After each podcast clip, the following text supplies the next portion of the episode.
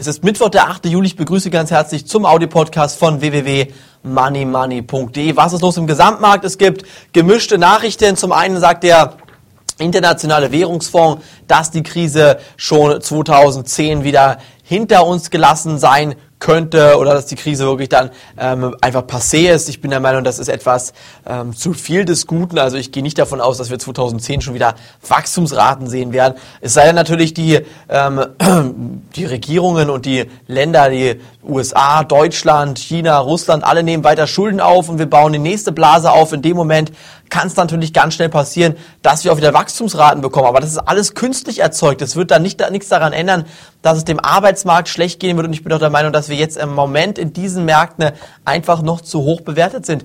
Die DAX-Aktien stehen zu hoch. Es ist die angeblich schlimmste Krise in der Nachkriegsgeschichte oder sogar seit der großen Depression in den 30er Jahren. Und dafür steht der Aktienindex in Deutschland, der DAX und auch der Dow Jones in Amerika derzeit einfach viel zu hoch. Und da bin ich auch ganz, ganz fest von überzeugt, dass wir hier in diesem Jahr eigentlich nochmal etwas tiefer fallen müssten, um ganz einfach eine, sag ich mal, faire Bewertung des gesamten Finanzsystems erreichen können. Wenn jetzt das ganze System wieder von vorne aufgerollt wird, ohne den Reset-Knopf zu drücken und wieder Geld gedruckt wird und in den Markt gepumpt wird, dann bekommen wir unglaublich hohe Inflationsraten. Der Ölpreis steht dann schneller bei 100 Dollar, als Sie schauen können. Alle anderen Industriemetalle und Rohstoffe werden mitziehen. Das wird dann Ihre Kaufkraft schmälern und dementsprechend bekommen wir gleich hinten dran die nächste Krise. Und deshalb bin ich auch der Meinung, sollte man hier weiter vorsorgen. Jetzt doch günstig Gold und Silber kaufen. Da kann man meiner Meinung nach überhaupt nichts falsch machen.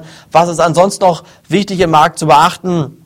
Heute Abend wird Alcoa die Zahlen veröffentlichen, der Aluminiumkonzern in Amerika, der wird die Quartalsberichtssaison eröffnen und wenn da natürlich schlechtere Zahlen kommen als erwartet, wird es auch hier weiter abwärts gehen mit den Märkten. Da gehe ich davon aus, dass dann auch andere ähm, Unternehmen aus dieser Branche, vor allen Dingen aus dem Rohstoffmarkt oder ähm, aus dem Industriemarkt, schlechte Zahlen bringen wird. Erwartet werden schon sehr, sehr schlechte Zahlen und ich bin der Meinung, das müssen wir erstmal abwarten. Morgen können wir weitere Schlüsse ziehen und dementsprechend sollten wir hier jetzt erst einmal das gesamte ähm, Bild uns genauer anschauen, was heute Abend präsentiert wird und dementsprechend dann morgen wieder handeln. Von mir war es das heute vom Audio-Podcast. Morgen geht's weiter. Vielen Dank fürs Rein und bis dahin. Auf Wiederhören.